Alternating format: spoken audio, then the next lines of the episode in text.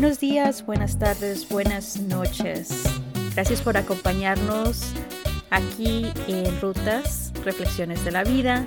Yo soy Norma Moreno con mi amiga y colega Sonia Torres.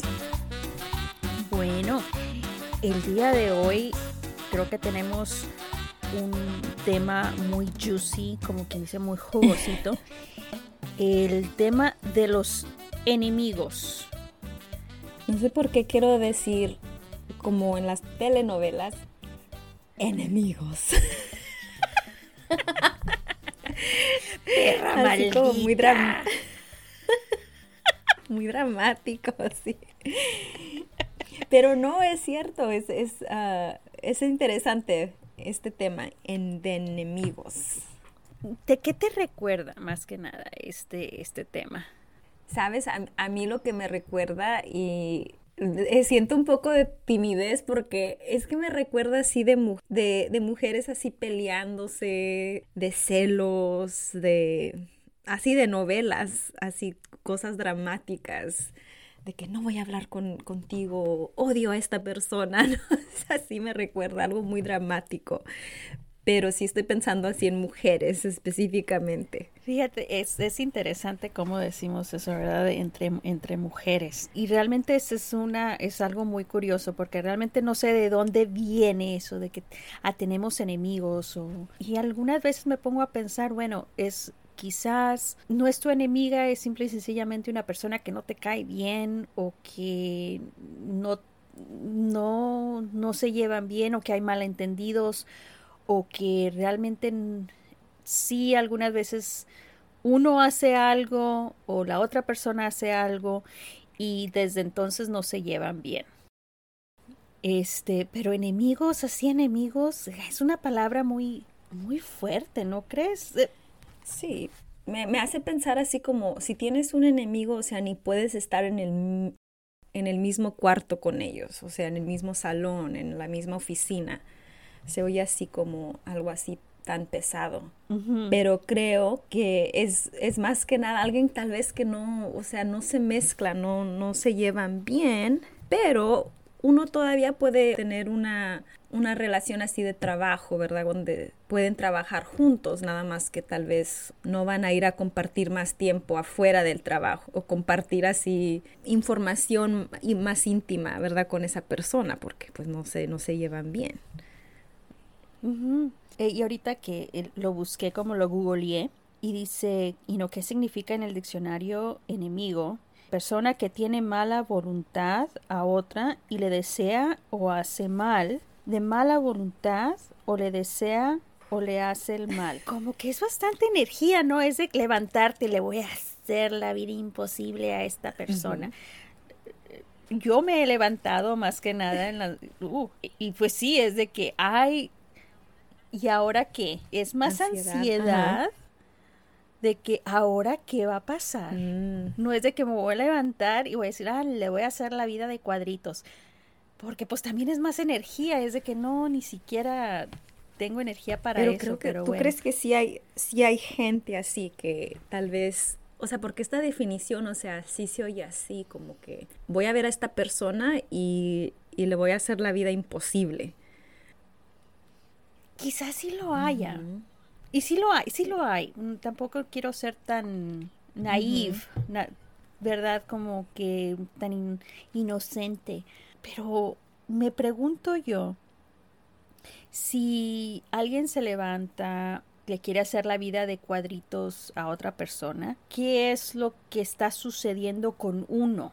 Yo sé que algunas veces, como vamos a decir, he escuchado de que, ah, no, es que esta otra persona le dan más oportunidades o se cree mucho, que no sé qué tanto, la voy a bajar donde cree ella que está en el pedestal y se crea ese ambiente como quien dice de que está nada más echándose entre una y otra qué es lo que se quiere decir qué es lo que se quiere hacer al final uh -huh. ¿Por qué, le, ¿Por qué quieres que esa persona, si se cree mucho o lo que sea, te arruine a ti el día? ¿O por qué tú tienes que tener esa responsabilidad de que bajarle los humos o de que para que no se crea tanto. Me hace recordar como a, las niñas de quinto grado es cuando se ve como más así este drama así de, o sea, de ese deseo de que, ay, de quitarle algo a esta persona, tal vez que ellas piensan que se cree mucho, que tienen más privilegios que ellas, pero he visto así como que la persona que desea mal, como que hay tal vez celos o un poco de envidia de que tienen algo que, que ellas desean o que ellos desean. Entonces, en vez de hablar de eso como, ay, me siento mal, tal vez, ah, por ejemplo, hubo una niña que, que me dijo, sí tiene mamá, pero su mamá no está aquí en el país y pues obviamente la extraña mucho y así ha hablado de que ah, esta persona, pues ella corre, y, empieza a llorar si algo le pasa y va con su mamá, pero es más como ese, como que tiene un poquito de envidia o celo, ¿verdad? Que esta niña tiene a su mamá. Entonces eso me recuerda tal vez como esa persona, hay algo que tal vez ellos desean o quieren para ellos mismos y, y ven que esta persona lo tiene. Precisamente por eso es de qué es lo que está fallando dentro de nosotros o qué necesidad nos está cumpliendo. El celo, la envidia, todo eso eh, son sentimientos muy normales que nos informan de lo que necesitamos, qué es lo que queremos, que también pueden causar tantos males entendidos, un ambiente familiar o, del trabajo o de amistad muy pesado que pues, no, aquella persona va a ir, no, ahí nos vemos, yo no voy. El hecho de que algunas veces sí haya malentendidos, que haya sentimientos encontrados, de que pues no están de acuerdo o que haya cierto coraje o resentimiento, no entiendo, pero que uno ya pase a decir, no, le voy a hacer esto, le voy a hacer el otro, eh, le quisiera que le pasara esto, una que también es muy normal porque pues es nuestro sentido de sobrevivencia, pero cacharnos, porque eso se me hace que nos envenena más a nosotros. Sí, es una energía tan negativa que te debilita a ti mismo, que tú lo estás, o sea, que estás, que estás poniendo tanta energía a, ese tipo de pensamiento, te impacta, ¿verdad? Cómo te presentas con los demás, cómo haces tu trabajo, o sea, sí, sí, causa daño, ¿no? Estabas hablando de las niñas de quinto grado, ¿verdad? De que, ah, no, pues, pero e, este, este patrón de conducta o esos sentimientos realmente continúan hasta personas en sus 30, 40, 50, 60 años. Ah, no, sí por eso me gusta lo que yo hago, porque a mí se me hace tan bonito que, que ellas tienen así un espacio donde podemos hablar de, de esto.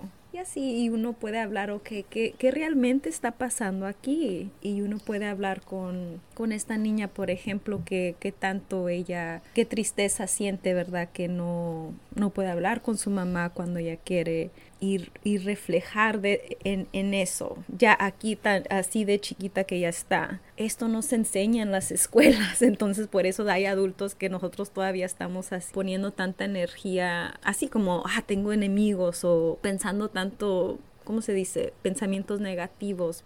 Algunas veces se, sí se forma un ambiente bien tóxico que uno aunque dice, yo es que yo no hago nada, es que yo no hago nada. No, uno también contribuye. Hay algo que uno contribuye en esa dinámica, porque también hasta cuando no hacen nada, ya te estás esperando que van a hacer algo es de que, ah, ya me miró mal, ah, algo quiere o algo va a hacer, no, pues le voy a hacer esto, le voy a hacer el otro, mm, voy a estar preparada y es, es el tipo de ansiedad por el cual pasas que no estás contenta no puedes enfocarte en lo que estás viviendo en ese momento o en tu trabajo, en tu hogar o algo así. Entonces me pregunto, ¿verdad? ¿Cómo uno, si no conocimiento como así de, de terapia o, o, de reflejar de nuestras acciones, cómo uno puede empezar a hacer eso como, ah, ok, mira, déjame preguntarme qué es lo que yo estoy haciendo, cómo empezar eso.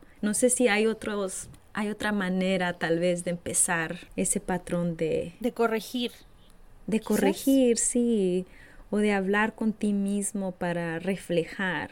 Fíjate, voy a, mencionar a Daniel Siegel, el Name It to Tame It. Ah, el, el mencionar para poder corregir o para poder seguir adelante y es reconocer qué es lo que me está molestando de esta situación para poder así encontrar quizás una resolución. Una vez más, algunas veces el ambiente es demasiado tóxico y lo más que uno puede hacer es retirarse o aclarar esto es lo que está sucediendo y ojalá que se pueda corregir si estamos hablando en el, en el campo profesional. En la familia, bueno, es hablar, platicar, tratar quizás si hay malentendidos, pues poder hablar sobre ellos y poder dar aclaraciones. Pero algunas veces uno cuando suceden estos tipos de cosas es un torbellino y que ni sabes de dónde empezó o cómo empezó. Y todo empieza con nosotros preguntándonos qué es lo que quiero yo de mí mismo. ¿Verdad? De tomar ese tiempo, imaginarte, ok, déjame quitar a, a, todos los actores aquí en esta situación y enfocarte en ti, ¿verdad? Ok, ¿qué es lo que me está molestando? ¿Qué es lo que yo estoy haciendo? Que creo es muy difícil de hacer, pero tal vez es así un pasito para empezar a hacer es ejercitar eso de la reflexión de un de tus acciones. No sé por qué, pero también se me está entrando esta esta parte muy cultural, no sé si se puedan identificar con ella, el que se van con una curandera o con una santera y que hágame un baño y que hágame esto para ah, que se lo voy a echar a la otra persona para que para que le vaya mal o para que esto lo otro.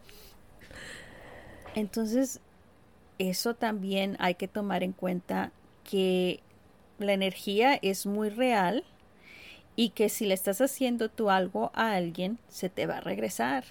Entonces, ¿cómo tener cuidado? Si vas a utilizar a, tu santerita o a tu curanderita, es de que, oiga, protéjame, ¿no? Para que ya no me sale, no me, no me hagan cosas, en vez de decir, ah, para que le pase algo a esta otra persona. Porque eso una vez más, eh, es energía que estamos poniendo en nuestra comunidad, en, en, nuestro ser, y eso se devuelve. Eso es lo que yo pienso. Sí, sí. No, sí, en ese enfocarse en uno mismo, de que, ay, dame esta limpia, ¿verdad? Para que yo me sienta mejor, o sea, yo, yo no, no que se las voy a dar a, a Norma. Así, mira, así salen ya las cosas, como...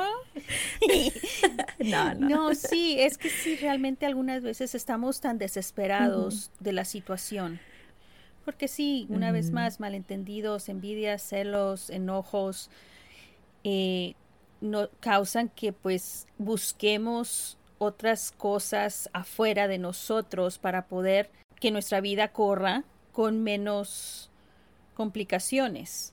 Y algunas veces sí, el decir, ah, no, pues si me hace esto, yo se lo voy a hacer más.